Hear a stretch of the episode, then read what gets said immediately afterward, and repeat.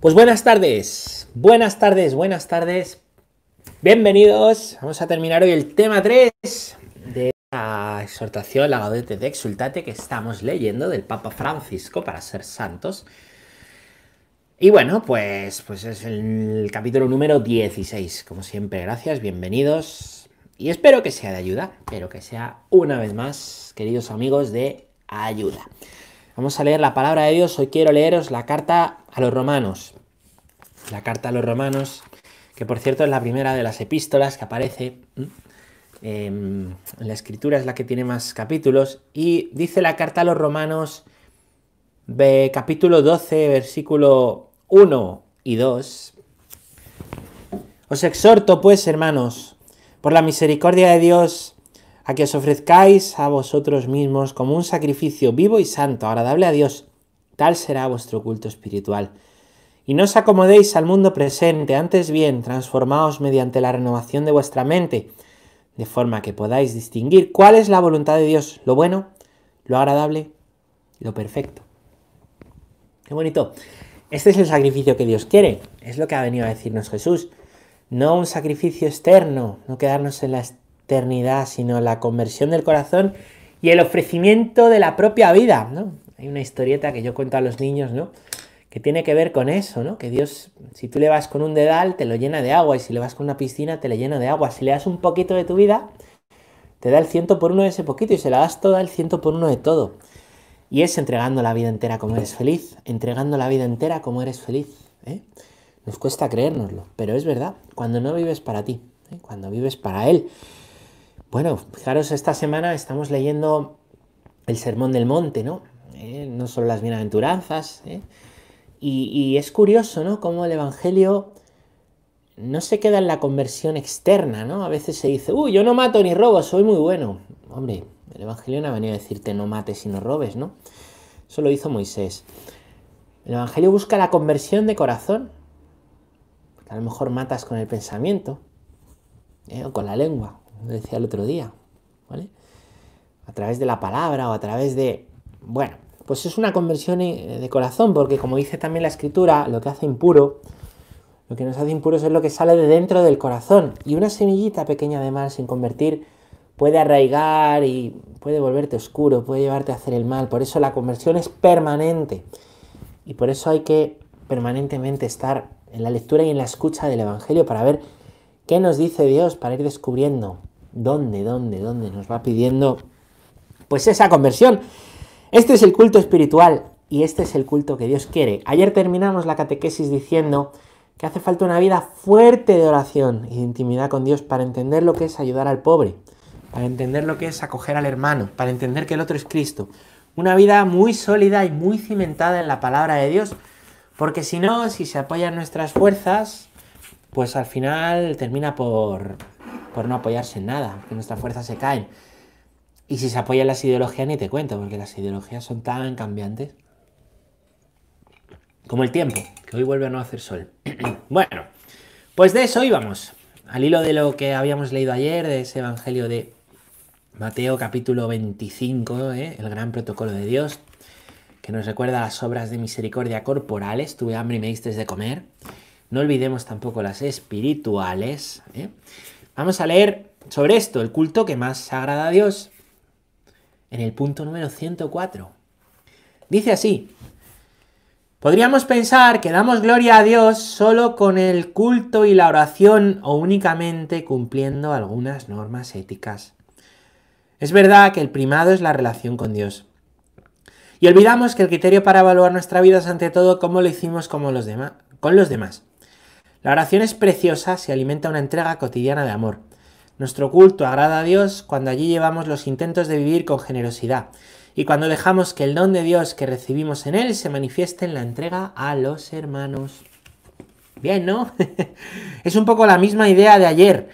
La misma idea de ayer. Nuestra oración y vida espiritual no tiene que estar separada de la acción. De hecho, la acción ante los demás es un buen termómetro, un buen termómetro, pues para ver cómo está el alma, ¿no? Y para ver si verdaderamente estamos viviendo en entrega generosa. Ojo, no en el fruto, cuidado. No es, consiste en que si doy más fruto, está mejor mi relación con Dios y si doy menos fruto está peor. Porque el fruto no depende de ti. Tú siembras y riegas, el fruto es de Dios. No, se trata de si yo realmente veo la importancia de darme a los demás. Y eso brota de la oración. Si la oración me mueve a darme por los demás. Yo lo noto, lo noto. Siempre cuando, cuando voy a ejercicios espirituales, voy una vez al año, pues vuelvo con ganas de, en la parroquia, pues, pues la entrega, ¿no? La entrega como sacerdote en la propia parroquia, ¿no? Vuelvo. Y es por esos días pues, de especial intensidad, ¿no? de recolocación de la vida que han sido los ejercicios espirituales. Estoy seguro que esto lo notáis. En cambio, cuando tú vives una falta de oración, ¿vale? Falta de oración, ¿eh? no hay ese. no está unido, ¿no? Lo espiritual a, la vida concreta, ¿no? Mm, pues, pues no tienes ni ganas de, de, nada, ¿no? Eso es un buen termómetro. Eso es un buen termómetro porque creo que, que nos puede ayudar, ¿no? Nuestra entrega a los hermanos no es hacer cosas más bestias, no es ver a más gente, es ese deseo de hacer el bien a los demás, ese deseo de llevar a Dios a los demás. También aquí se ve la diferencia con un meramente, pues un mero bien humano, filantrópico, ¿no? Porque el bien no es simplemente hacer el bien, es hacer el bien desde Dios, viendo al otro en Cristo, ¿no?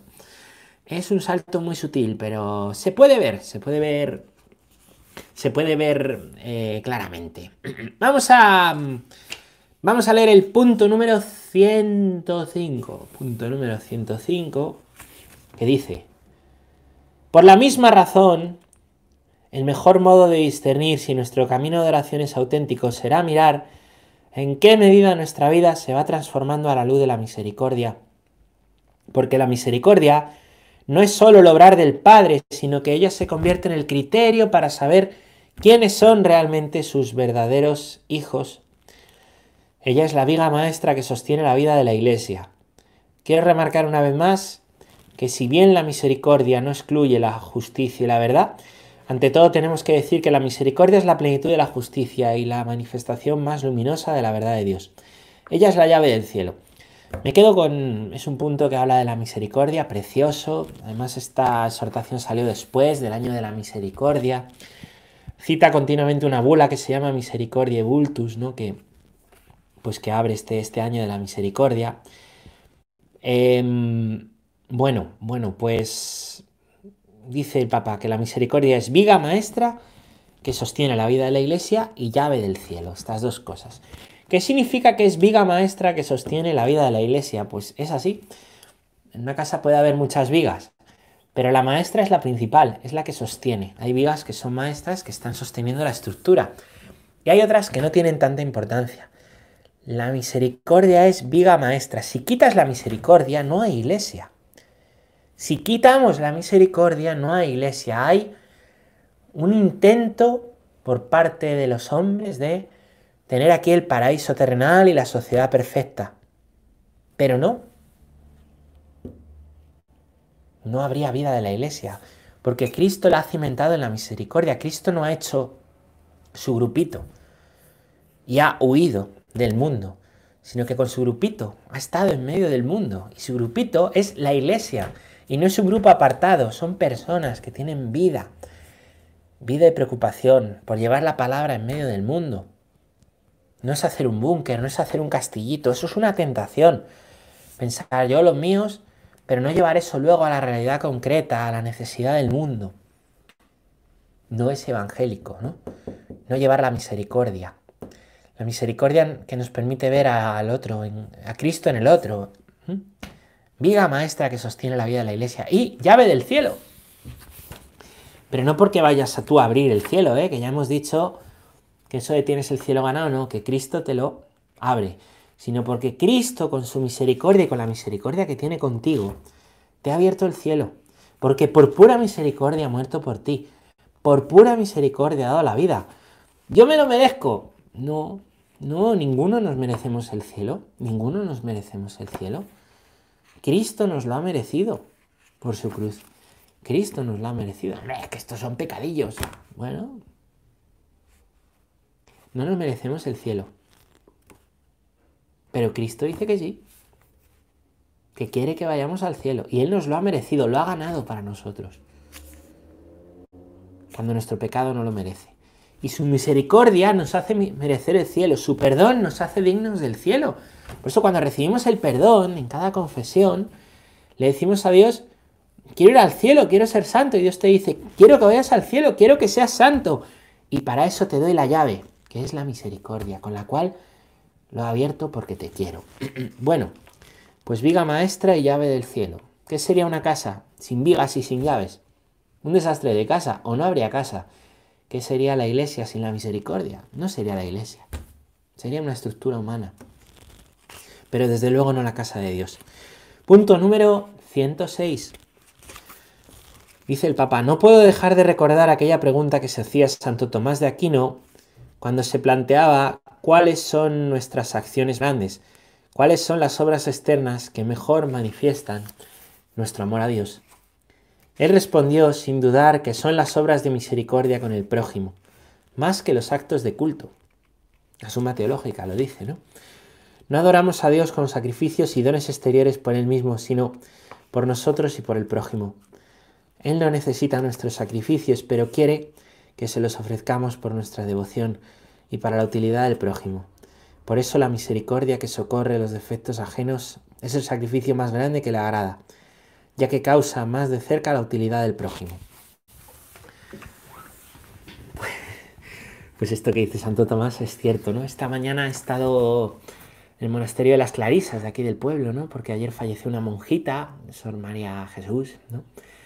Majísima. Y, bueno, pues, pues falleció y hemos estado ahí en la misa, después tiene un lugar en el convento en que entierran me impresiona mucho siempre, ¿no? Porque a veces pensamos en las monjas ahí rezando todo el día y místicas y, y es hermoso cómo unen la vida de oración con la vida de fraternidad entre ellas, ¿no? Es precioso, ¿no? Como las monjas a las que están más enfermas las cuidan, las atienden para que tengan todo lo que necesitan, están con ellas, las acompañan, ¿no? Es cuando una hermana enferma, es como se vuelca a la comunidad entera. Hoy me impresionaba el entierro, ¿no? Pues unas monjitas llevando, ¿no? El, ataúd de, su hermana que había fallecido, ¿no? Me impresiona mucho. Es que no hay que separar la profunda vida de oración con la profunda vida de comunión y de fraternidad. Es que una cosa nos lleva a la otra. Es que el culto nos lleva a la misericordia con el prójimo. Y aquí es lo que dice, ¿no? Aquí es lo que dice Santo Tomás. No adoramos a Dios con sacrificios y dones exteriores, por Él mismo. Voy a hacer esto por ti, Señor, sino por nosotros y el prójimo. La mejor forma de hacer las cosas por el Señor es por el prójimo, por Él. Porque cuando con uno de estos lo hiciste, mis humildes hermanos, conmigo lo hicisteis. Eso es lo que quiero explicar aquí. Santo Tomás, ¿no? Y eso ayuda. Si tenemos, esto lo dice Benedicto XVI, ¿no? Lo tengo muy marcado. En Deus Caritas es, no se puede separar el amor a Dios del amor al prójimo. Si dices quiero mucho al Señor, pero machacas al prójimo, él no lo dice así, pero vamos, es la idea. No amas tanto a Dios. Si dices, amo mucho al prójimo, pero, pero me olvido de Dios, no amo tanto al prójimo. Es inseparable. Cristo lo ha unido. Es un buen termómetro. ¿eh? Y desde luego es eh, algo que hay que estar vigilantes. Si yo tengo una vida de rezar mucho, pero, pero soy tirano con los hermanos, hay algo ahí que está chirriando. ¿eh? Hay algo ahí que está chirriando. Que hay que presentar al Señor para que sane conversión, sanación, bueno, dirección espiritual. Punto número 107. Quien de verdad quiera dar gloria a Dios con su vida, quien realmente anhele santificarse para que su existencia glorifique al santo, está llamada a obsesionarse, desgastarse y cansarse intentando vivir las obras de misericordia. Eso es lo que había comprendido muy bien Santa Teresa de Calcuta. Sí, tengo muchas debilidades humanas, muchas miserias humanas, pero Él baja y nos usa, a usted y a mí, para que su amor y su compasión en el mundo, a pesar de nuestros pecados, a pesar de nuestras misericordias y defectos. Él depende de nosotros para amar al mundo y demostrarle lo mucho que lo ama. Si nos ocupamos demasiado de nosotros mismos, no nos quedará tiempo para los demás. La Madre Teresa dice esto me impresiona, ¿no? El Papa hablando de está llamado a obsesionarse, desgastarse y cansarse.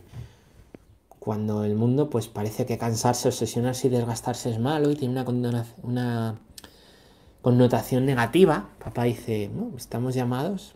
El que quiera dar gloria a Dios, el que quiera dar gloria a Dios, en espíritu y en verdad, como le dice a la samaritana, está llamado a obsesionarse, desgastarse y cansarse. San Pablo ya lo dice, ¿no?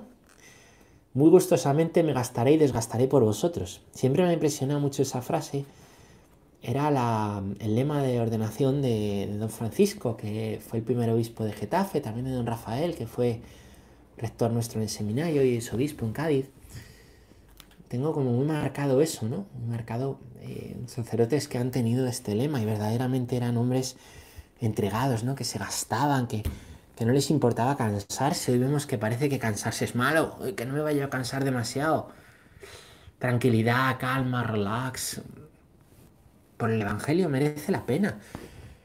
Lo malo es cuando te cansas, el alma que no anda en amor, el alma que anda en amor ni cansa ni se cansa, la que no anda en amor es una cansina y se cansa mucho. Pues eso es agotador, cuando uno se cansa en cosas que son estériles. Pero cuando es por Dios y los demás, Ea, merece la pena cansarse. Merece la pena. Hombre, claro, merece la pena. Merece la pena. Y desgastarse y perder la vida. Porque el que pierda su vida por mí, por el Evangelio, la gana, dice. Dice Jesús, ¿no? Y la Madre Teresa dice que Él depende, Dios depende de nosotros para amar al mundo y demostrarse lo mucho que lo ama. Dios, que podría no necesitarnos, se hace dependiente nuestro se hace dependiente nuestro. Tiene sed de nuestro amor y para llevar ese amor a otros, quiere servirse de ti, quiere servirse de ti. Podría haber hecho otra cosa, pero quiere servirse de ti. Porque no es como un esclavo, haz esto y si no, porque también así tú vas a ser feliz cuando te gastas y desgastas por amor a los demás. Por un amor verdadero, por el amor del Evangelio. Muy profunda la Madre Teresa, ¿cierto? Otra mujer que era un terremoto, que no paraba de cansarse, gastarse. No paraba, ¿eh? No paraba. Pero con una vida de oración profundísima. Es que es inseparable. Y en los santos lo vemos, cualquier santo que queráis, ¿no? Página 100, digo página, no. punto, punto número 108. El consumismo hedonista puede jugarnos una mala pasada porque en la obsesión por pasarlo bien terminamos excesivamente concentrados en nosotros mismos en nuestros derechos y en esa desesperación por tener tiempo libre para disfrutar. Será difícil que nos ocupemos y dediquemos energías a dar una mano a los que están mal si no cultivamos una cierta austeridad, si no luchamos contra esa fiebre que nos impone la sociedad de consumo para vendernos cosas y que termina convirtiéndonos en pobres insatisfechos que quieren tenerlo todo y probarlo todo. También el consumo de información superficial, las formas de comunicación rápida y virtual pueden ser un factor de atontamiento que se lleva todo nuestro tiempo y nos aleja de la carne sufriente de los hermanos. En medio de esta vorágine actual, el Evangelio vuelve a resonar para ofrecernos una vida diferente, más sana y más feliz. ¡Wow! El consumismo hedonista. ¿Qué es eso? El consumo buscando solo tu placer. Eso significa hedonismo, la búsqueda exacerbada del placer. Placer no es algo malo, pero absolutizar el placer y hacer un dios del placer, sí. Y eso a través del consumismo. El consumismo es un dios, el placer es un dios, el ocio es un gran dios. Y esta pandemia, ese dios se ha caído. Espero que haya hecho reflexionar, espero que nos haya hecho reflexionar qué nos salva realmente. ¿Qué nos salva realmente? El tener, el comprar, el poder ver esto, el que haya esto en la tele, el que no lo haya, el consumir, el, que nos salva. O Cristo. Hay quien me dice, esto ha sido una especie de ejercicios espirituales para darme cuenta de muchas cosas. Bendito sea Dios. Es que me siento mal porque no amo tanto a Dios como pensaba. Bendito sea Dios. Ese es el primer paso para empezar a amarle. Darte cuenta. Bendito sea Dios. También hay un consumismo que sí hemos tenido estos días, que es el de información superficial y las formas de comunicación, comunicación rápida y virtual. Nos pueden atontar. A mí sabéis que me encanta el mundo de las redes sociales. La presencia ahí creo que es importante. Pero cuidado, porque el consumo de información superficial, la comunicación rápida nos atonta. Primero porque no, no nos deja pensar en profundidad. Tenemos, nos crea en nosotros un pensamiento muy desde el cuñadismo. Opinar de todo sin saber de nada, pero no se forma juicio crítico, visión crítica, un juicio analítico, dialéctico. No, estas formas de comunicación tan rápida no fomentan, no fomentan, ¿no?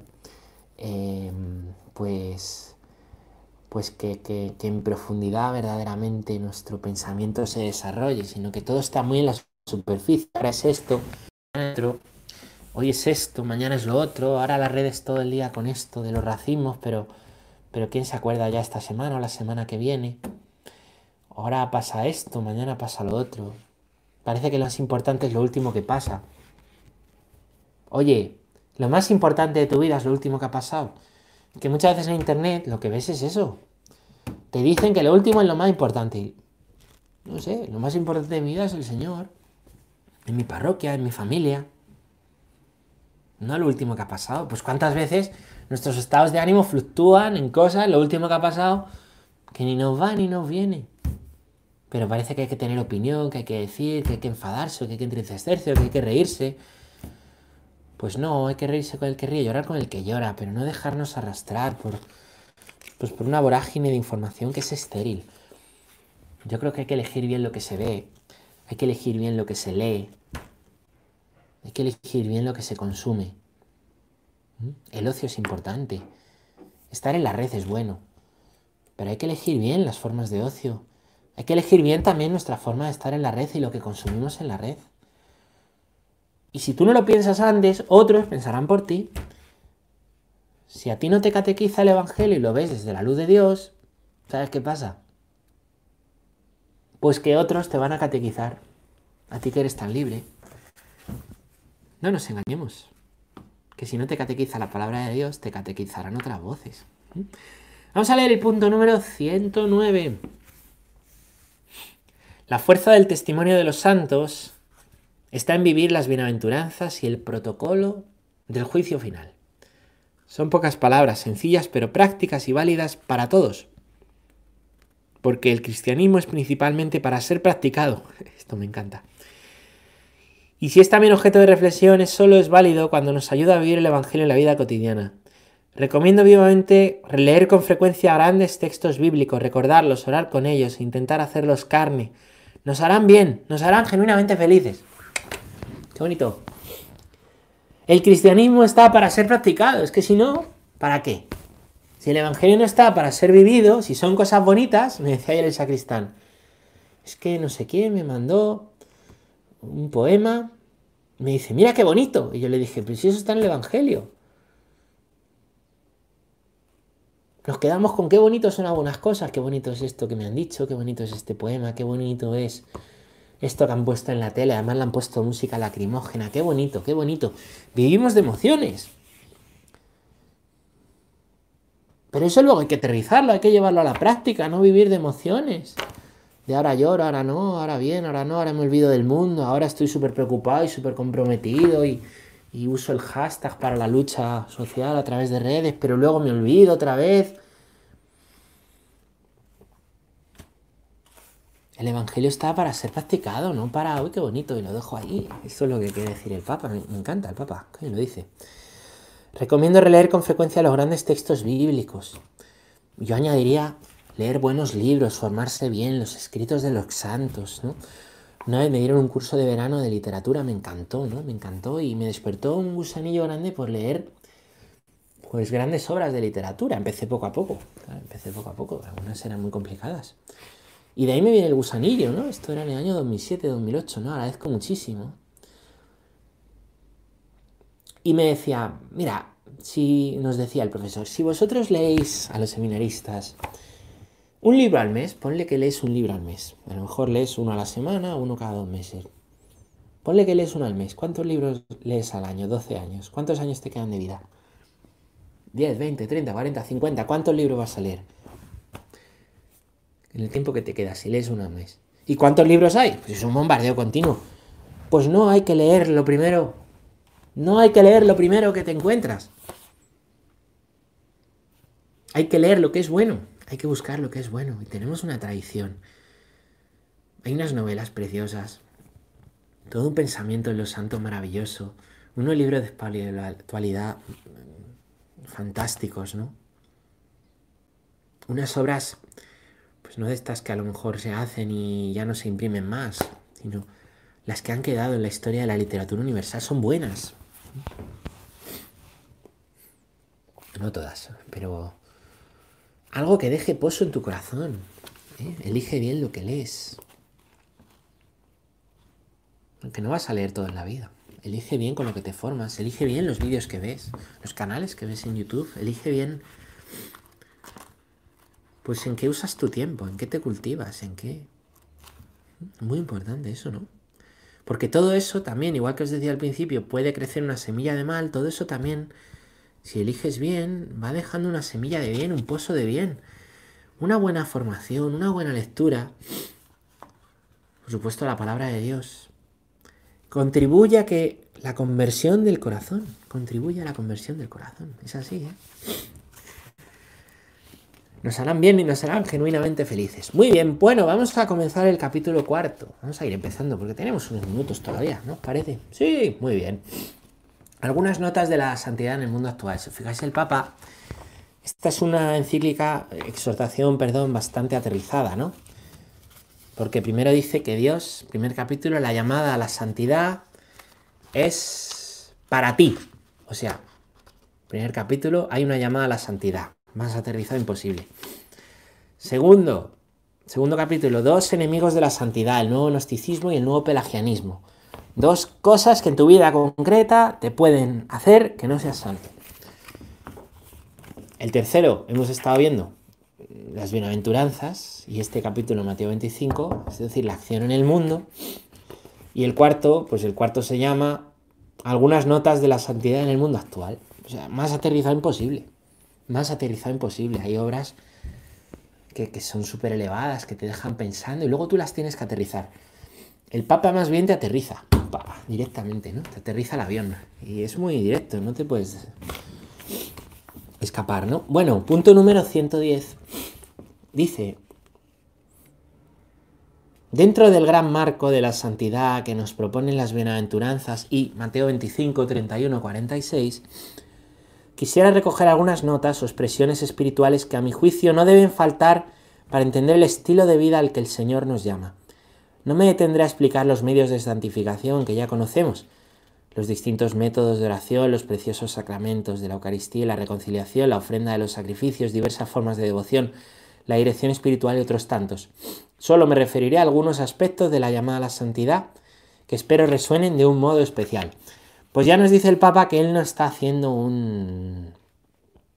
Bueno, un libro común de espiritualidad que te recuerde la importancia de la oración, de la Eucaristía, de la confesión, lo que yo digo a los niños y jóvenes, para estar on, encendido en inglés, para estar on necesitas comunión, que es Eucaristía, confesión, oración, dirección espiritual, reunión, tener un grupo, métodos de santificación, eh, obras concretas, formación, que os lo he dicho antes. Bueno, bueno, bueno.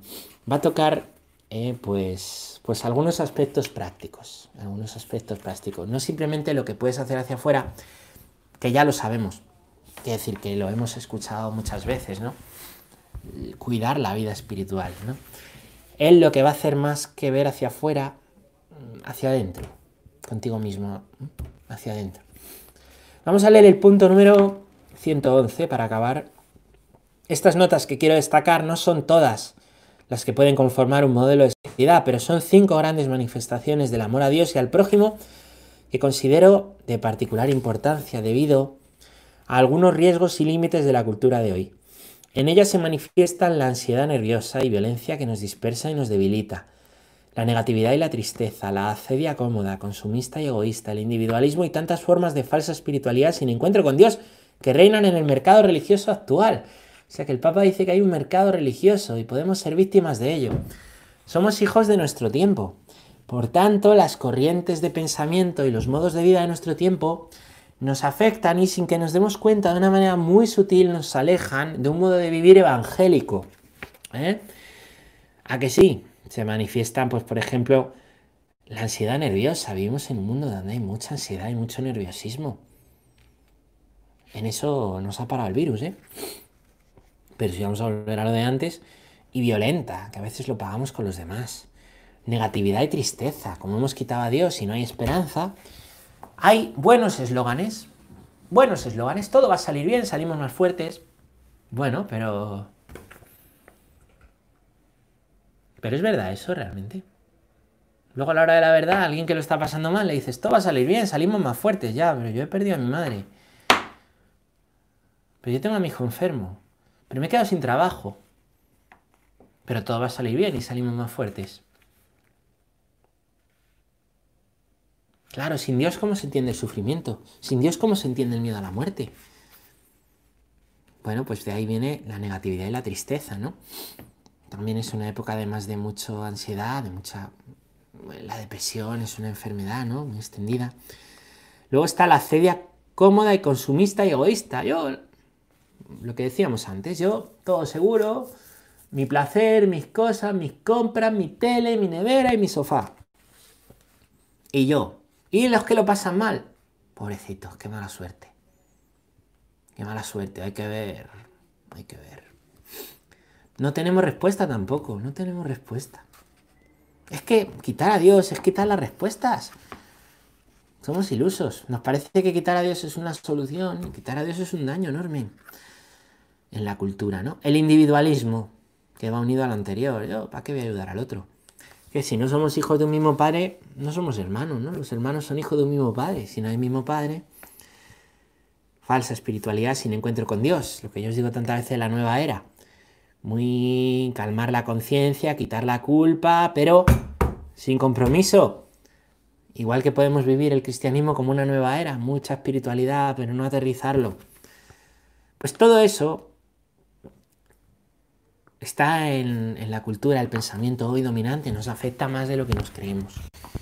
El Papa va a dar cinco consejitos prácticos para saber reconocer y lidiar con esto. Pero eso lo veremos en la próxima catequesis, que será, si Dios quiere, el próximo lunes a las 4. Muchas gracias a todos, espero que haya sido de ayuda. Como siempre, un día más, rezar por mí, rezo por vosotros y gracias. Hasta aquí.